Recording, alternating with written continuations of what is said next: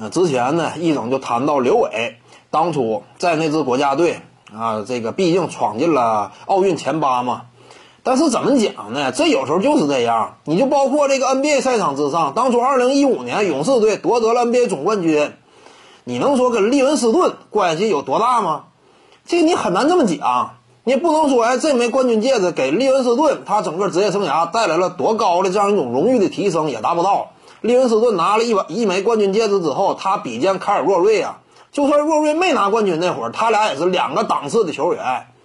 这点你得看清楚，真正的核心球员，他跟随球队，哎，夺得特别高的荣誉，那这样一种加成的价值与作用，那跟角色球员是不可同日而语的。刘伟呢，他不是说这个，在他整个职业生涯当中，在男篮队伍里，他都不是一个真正的什么这个核心支柱那样一种类别，他是达不到的。但是郭艾伦呢，在男篮队伍当中，呃，尤其这一届以及2016里约奥运会那届，他是真正核心支柱。外线的真正核心，这届世界杯加二十九的正负值说明一切。他只要一在场，那么整个男篮这块呢，打五场比赛下来，他登场的时候，大部分时间段内，男篮是赢球的。这就是价值嘛，这就是核心的作用。在外线通过自己这样一种个人的强攻能力，拉扯对方防线，对方整体都得收缩，这就是影响力、威胁，那不是一个级别。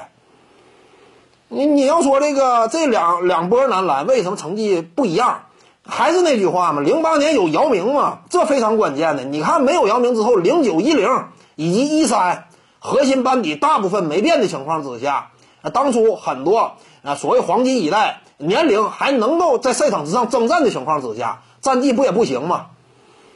二零一三年很多核心球员都在，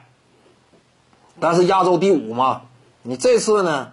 怎么讲呢？最近这几年，整个男篮呢，他这个没有姚明嘛，你这个在国际大赛之上征战，那这会儿呢，可能说面对一些强敌，你就不太好打，